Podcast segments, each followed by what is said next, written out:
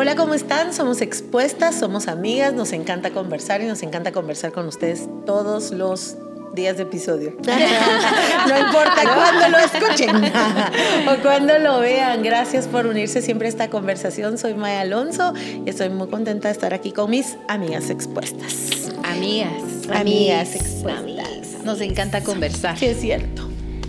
Bueno, bienvenidos a otro episodio de Expuestas. Mi nombre es Meli de Luna y es un gusto poder conversar, poder estar acá sentadas, platicando de cosas que nos han pasado. Y este, les queremos agradecer a todas por su apoyo, de verdad, eh, muchísimas gracias. Eh, no sé cuántos suscriptores van, pero ayúdanos a que siga creciendo.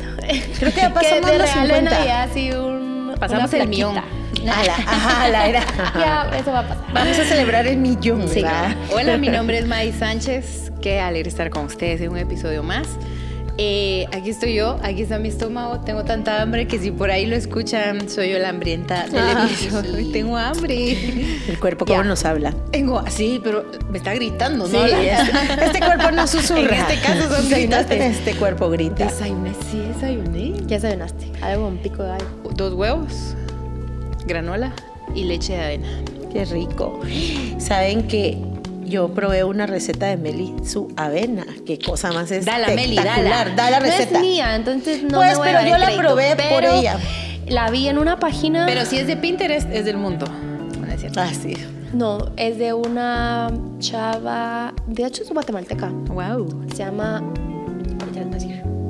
Se llama Cocina Delicioso, ella y su hermana.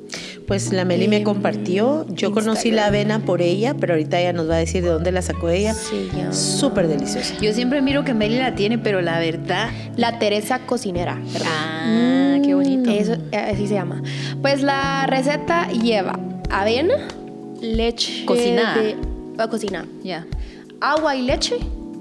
Eh, leche la que a ti te guste. Yo le echo leche de avena. Em, de almendra, perdón. Este, eh, de ahí. ¿Chía? se chía, ajá, una cucharadita de chía. Eso te ayuda a llenarte. Y el omega 3. Sí, sí, ajá. Tiene otro componente que no sabía, porque amiga sí lo sabía. Este, eh, ¿qué más? Bueno, de ahí en un sartencito puedes poner miel o con pan o con spray a, a freír, hablando con recetas aquí va, Almendras. cocin- eh, con, eh, manzana Ah, ya. o banano Ya. eh, y le echas almendras y luego eso se lo pones a la avena y Ay, le puedes agregar más toppings. Yo soy una golosa, perdónenme, pero amo desayunar dulce con mi café, entonces es como el buen balance. Eh, y le echo chispas de chocolate sin azúcar. Este, y le echo mantequilla de almendra de chocolate, mucho chocolate. ¿Qué? sí. Arándanos. Estaba Y es deliciosísima. Y saben, les a- ayuda mucho a, mm, a- a estar bien para el almuerzo. Uno no está picoteando nada. O sea, de verdad yo Te sacia. como eso y yo estoy nítida para mi almuerzo. Bueno, y vamos a aprovechar esta súper receta que nos dio la Meli eh, para Haciendo introducirnos. el- el puente, ¿ah? Este es el puente. No, estuvo genial la receta, me encantó, está deliciosa.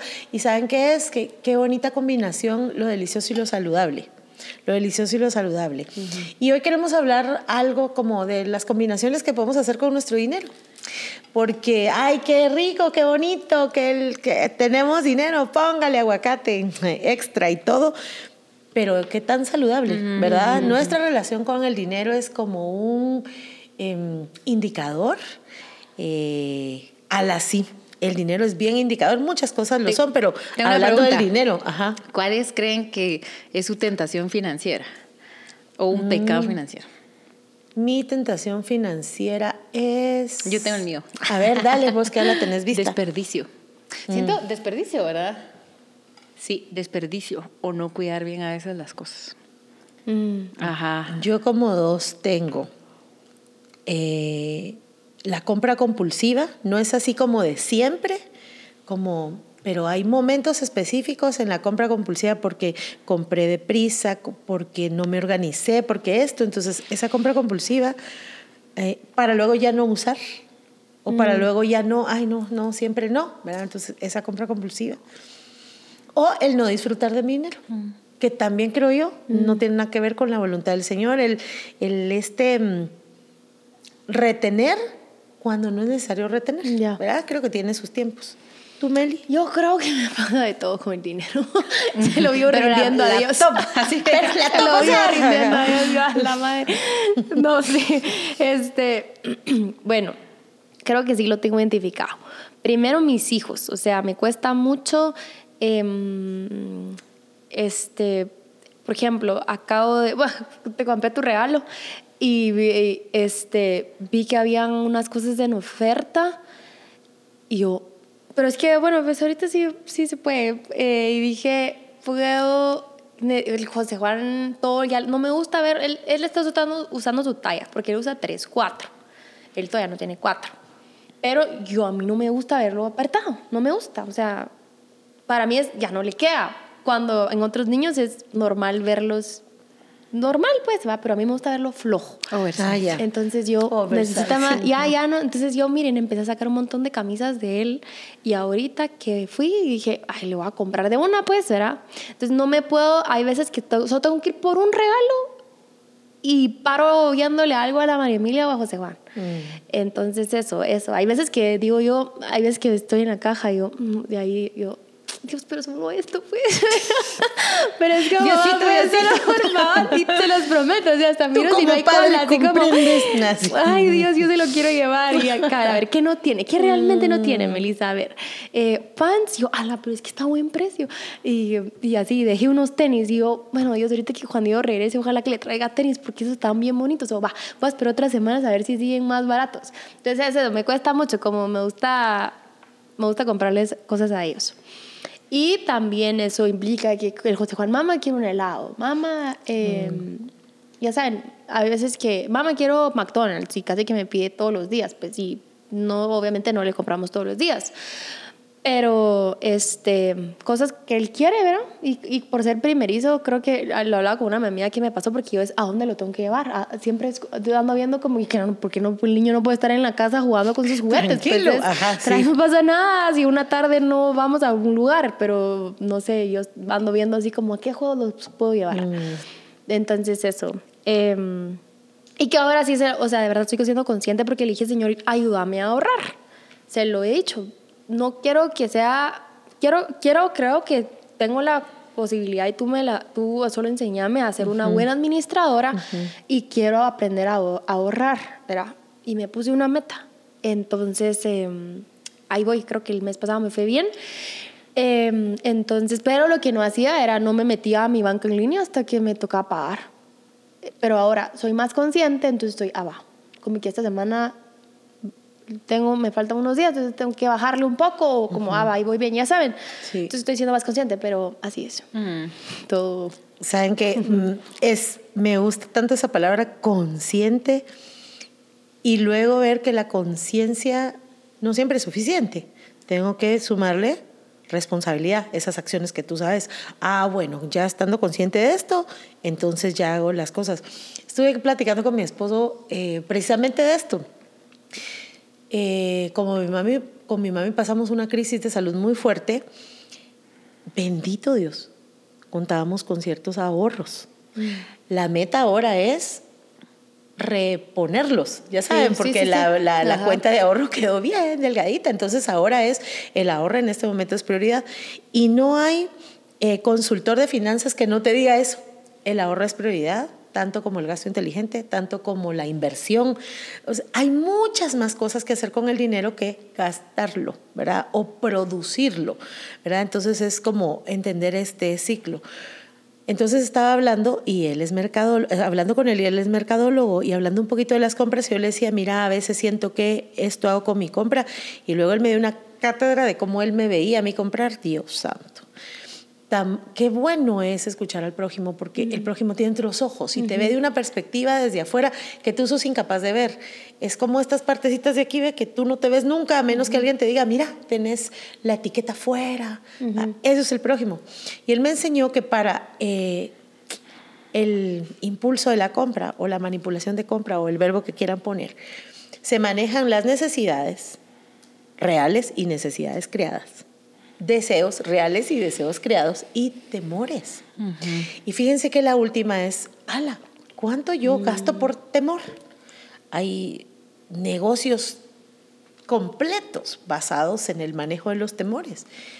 Y yo creo que nuestras finanzas son un área, como todas las demás, en donde Dios debe reinar para que ordene y sea Él nuestra provisión y principal provisión. O sea, entender que Él es la única provisión y que Él suple para nuestras necesidades reales, para nuestros deseos que van de acuerdo a sus deseos, y, y que sea Él quien tenga en sus manos y resuelva el tema de nuestros temores. Si el tema es el temor, comprar no es la sanidad. ¿Verdad? Ahí es donde nos podemos perder. Yo vi un TikTok, pues creo que lo vi ayer, no me recuerdo si me lo mandó Pere o a, mí me salió, pero es de un cuate que dice, mm, a ver, algo así no soy financiero o financista y tengo mejores finanzas que muchos financieros. ¿Cómo se dice financiero? financiero, ¿verdad? Porque financista es el que da el dinero. que, muchos financieros. Entonces solo deja el, principio y dice, quiero que vean la historia de esta chica. Entonces una chica que no me recuerdo el nombre, pero es súper colochita, eh, creo que es de Estados Unidos y entonces esta es la historia de la vida de ella. Eh, está en deudas, está súper, súper endeudada y entonces ella lee un método viejísimo que es un método que tiene un libro, es un libro, dijo los años, no sé si me recuerdo si era 20 o 40, pero es un método bien, no de los más novedosos de finanzas, y es un método de sobres.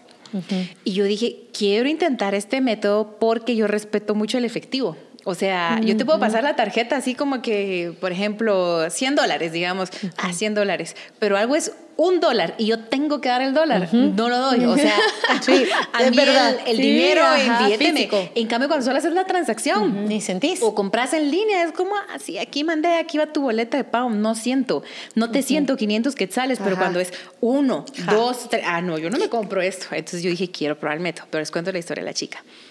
Ella tiene deudas, lee el método, empieza a trabajar los sobres y lista. Hace su propia metodología de sobres con el planner, con los sobrecitos de plástico, eh, con mm, impresiones, con calcomanías, pero así repimpeada la metodología.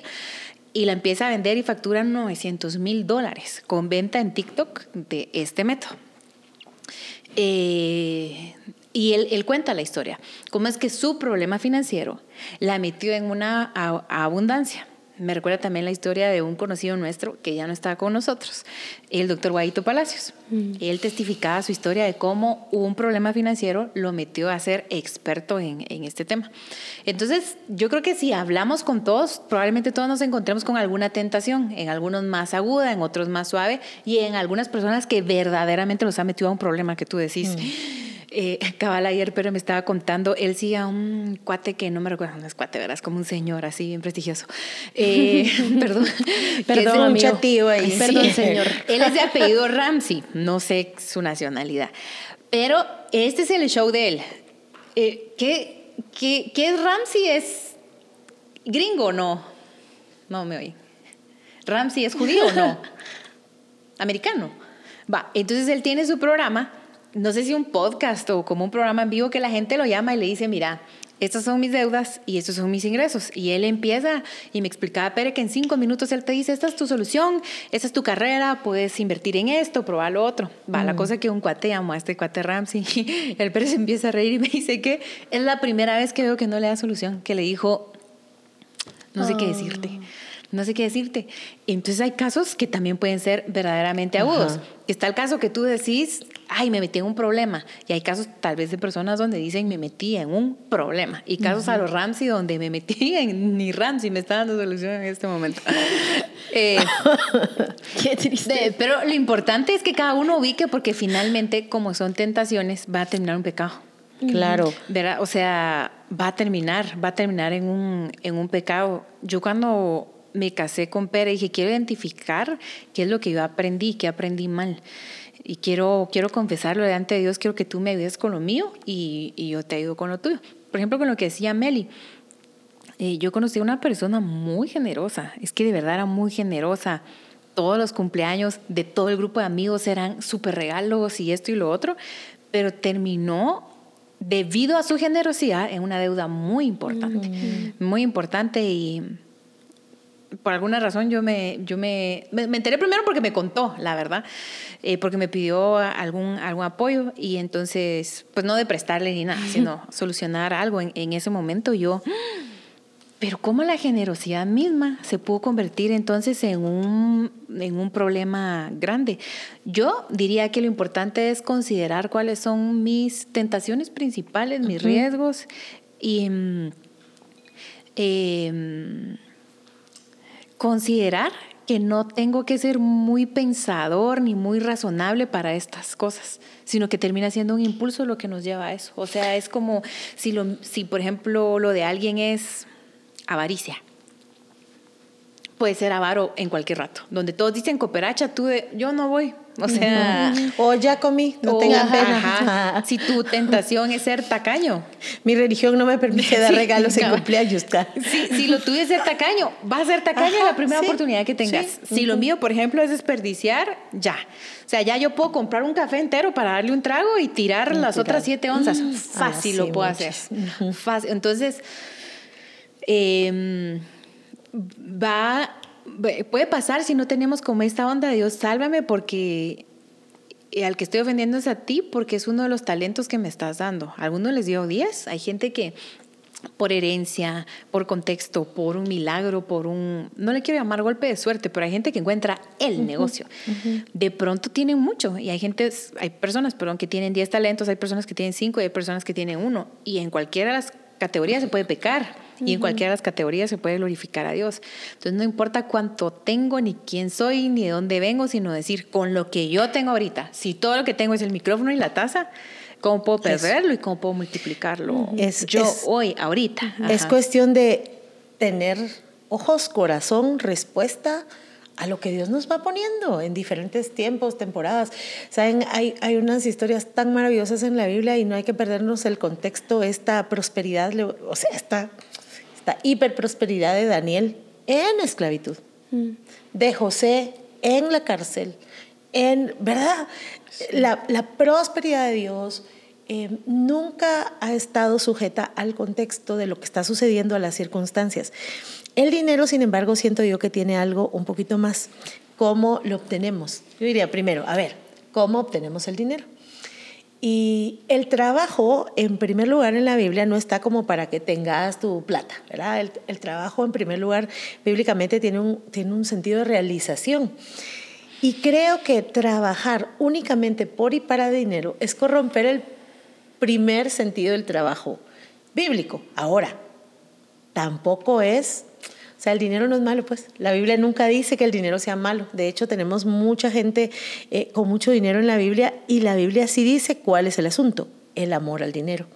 Y la expresión del amor al dinero puede ser tanto en desperdicio como en avaricia.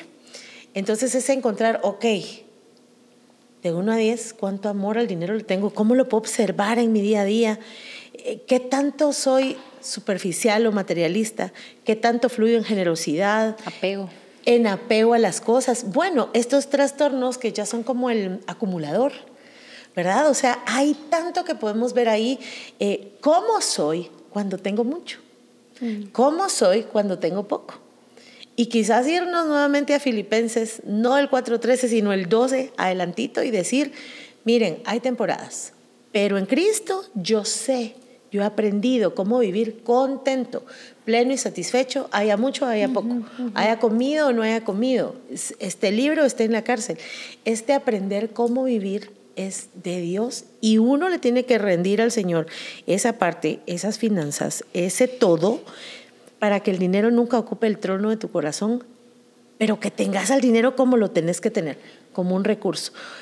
Imagínense el recurso de bendecir a otros. Sí el recurso de un hermano mío, mi mamá tiene algo, aquí hay, miren qué bendición. Em, y no es necesario tener mucho para dar, es necesario tener esta disposición de dar, como cuando mm, éramos chiquitos y yo no sé si alguna vez se les olvidó su lonchera y no llevaron refacción al colegio. Y no es así como que alguien te decía, fíjate que solo tengo un pan, no te puedo dar. No, del mismo pan de uno, ahí va la mitad. Entonces creo que es importante que el Señor eh, revele que hay en nuestro corazón en relación al dinero. En Habacuc dice, Eh, Habacuc es un libro bien bonito, bien, bien bonito, y una de las acusaciones de Dios era que toman, se lo voy a parafrasear, confían en su propio poder, en su propia capacidad. Y yo creo que el dinero también y nuestra relación con el dinero puede ser la expresión de autoconfianza en mi propia capacidad de generar, en mi propia capacidad de tener, en, en mi qué pila soy, ¿verdad? En mi qué pila soy. Cuidado con eso porque ahí el corazón se puede distorsionar y estarán de acuerdo que la vida cambia de martes a miércoles. Sí. ¿Mm? Sí. Este, bueno, pues estamos a unos días en Guatemala de recibir el bono, 14. ¿verdad? No sé si en sus países hay un bono extra, pero en Guatemala lo hay. Entonces, este, no queríamos dejar de hablar de este tema y recordarles, creo que ya habíamos grabado un episodio de la relación con el dinero. Entonces, solo recordarles unas cosas que seguramente ustedes también ya han escuchado, pero eh, pues vale la pena recordarse de cosas muy básicas. Y ponerle, lo primero que te quiero decir es ponerle el nombre a tu bono a tu bono o si, tenés, si en tu país eh, es en el mismo mes, que es julio, eh, pues también, ¿verdad? Y si es en otro momento, pues aplicarlo en el momento que, que, te venga este ingreso extra. O no necesariamente, no sé si tal vez no cabe en, no entendés qué es esto porque en tu país no pasa, pero quizás tenés una ganancia extra eh, en un mes o algo que te va a ingresar extra. Eh, y el primer consejo que te quiero dar es ponele nombre. Ponele nombre, creo que tú tenés bastante claro que ahorita el, eh, tus finanzas están para volver a ahorrar lo que tuviste y por lo de tu mami, ¿verdad? Sí, total.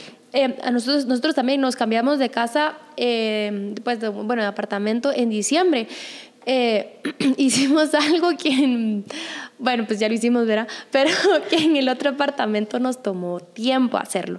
Estuvimos en un apartamento durante ocho años y miren, yo llegué a tener alfombra hasta como a los seis años de estar ahí o cinco años de estar ahí porque nos dieron un consejo excelente y nos dijeron, compre lo, los que, lo que les gusta, no lo que les alcanza.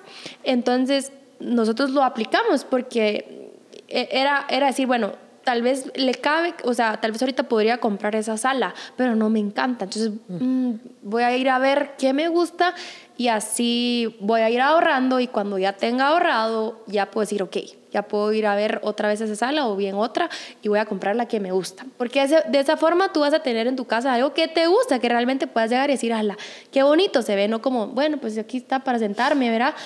Entonces, eso no, esos consejos nos lo dieron y se los prometo, estuve con un árbol de Navidad que me regalaron, eh, nada más en, en el comedor, y por mucho tiempo no tuve comedor, no tuve sala, tenía tres, bueno, cuatro sillas altas de, desayunador, y con eso nos fuimos, ¿verdad?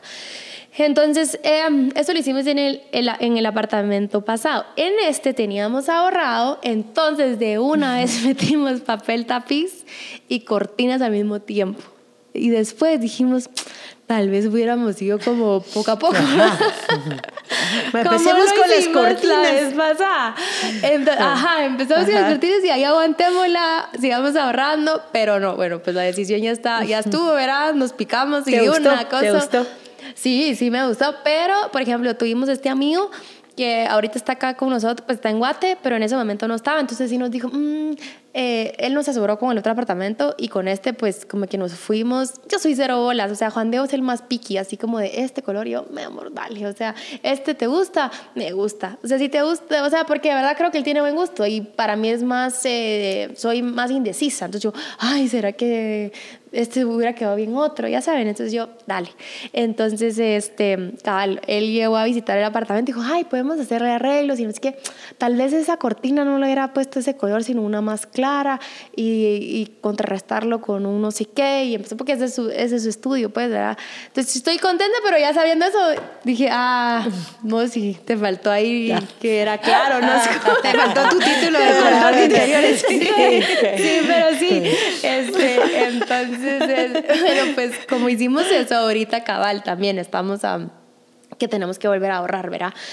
Eh, y que eso nos ha servido, porque gracias a Dios hemos tenido el, bueno, el primer año de nuestro matrimonio no ahorramos nada y justo escuchamos una, eh, una predica del, del, de Guaito Palacios, que en paz descanse, y dijimos, se nos fue el primer año y no ahorramos nada, ¿qué nos pasa?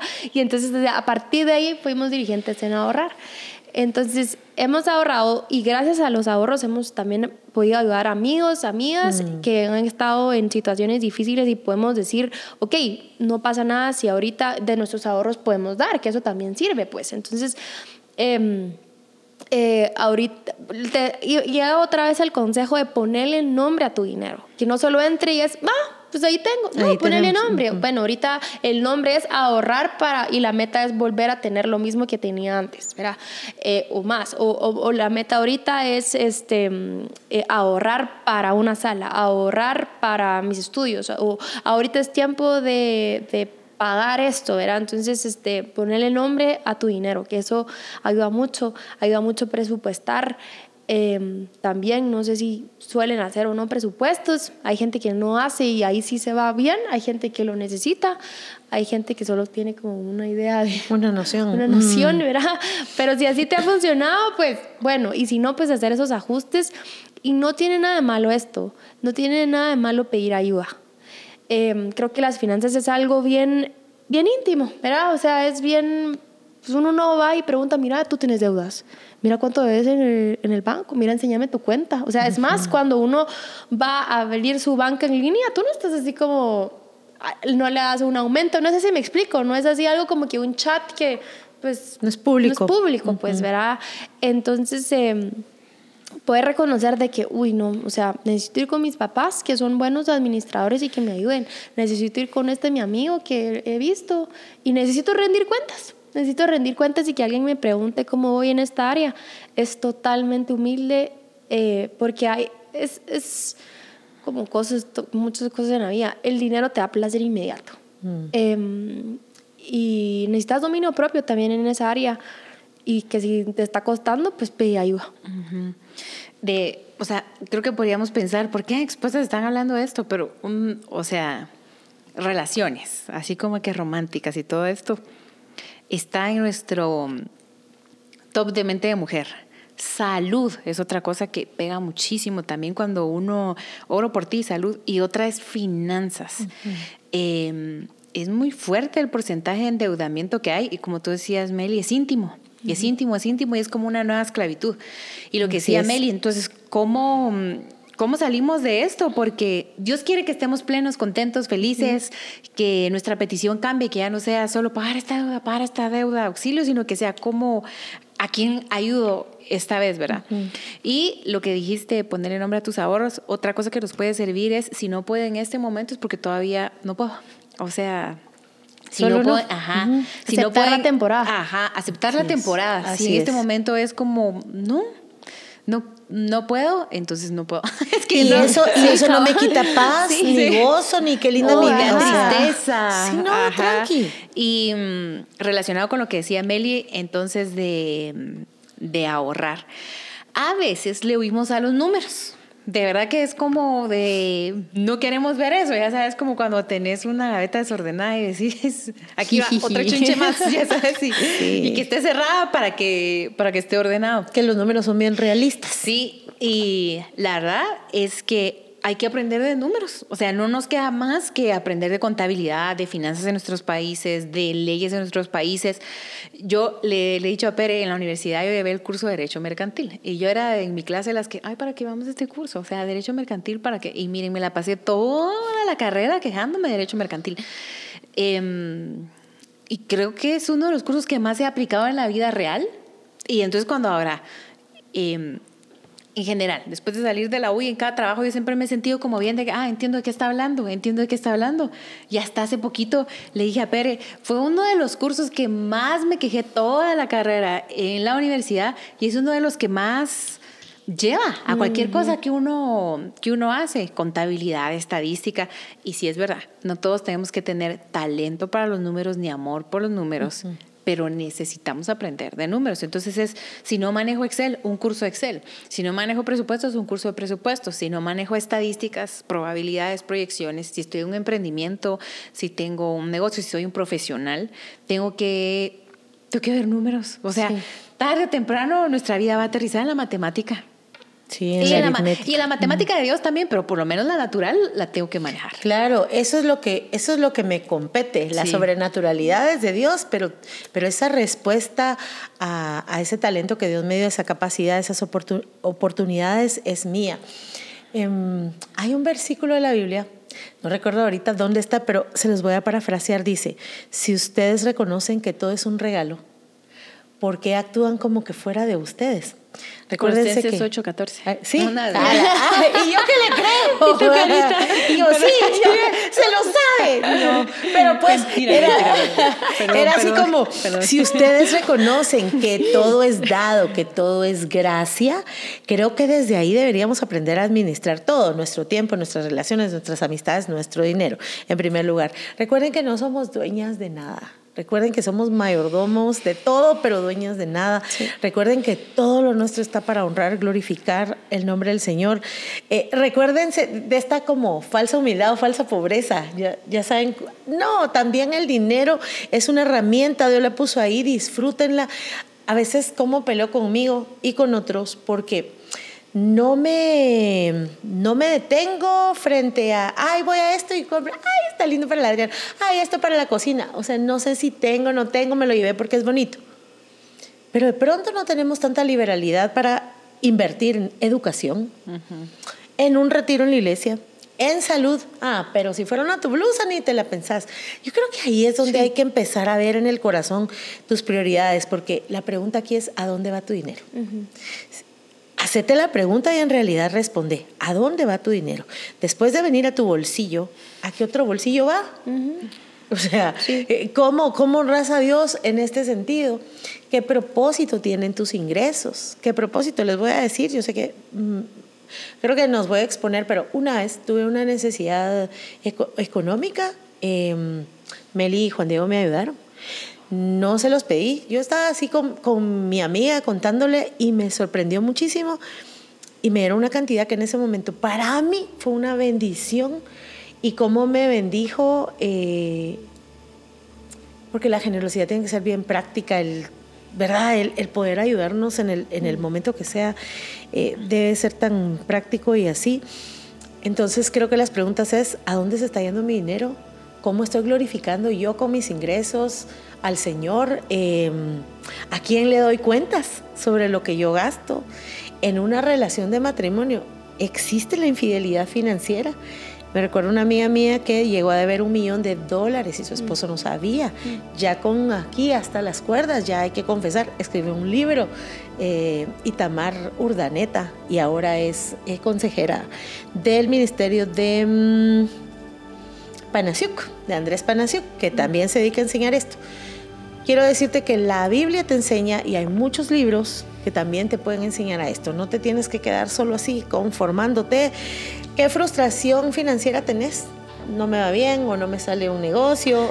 qué frustración financiera. ¿Qué? Trae súper fuerte. no, no, sí, yo. Tranqui.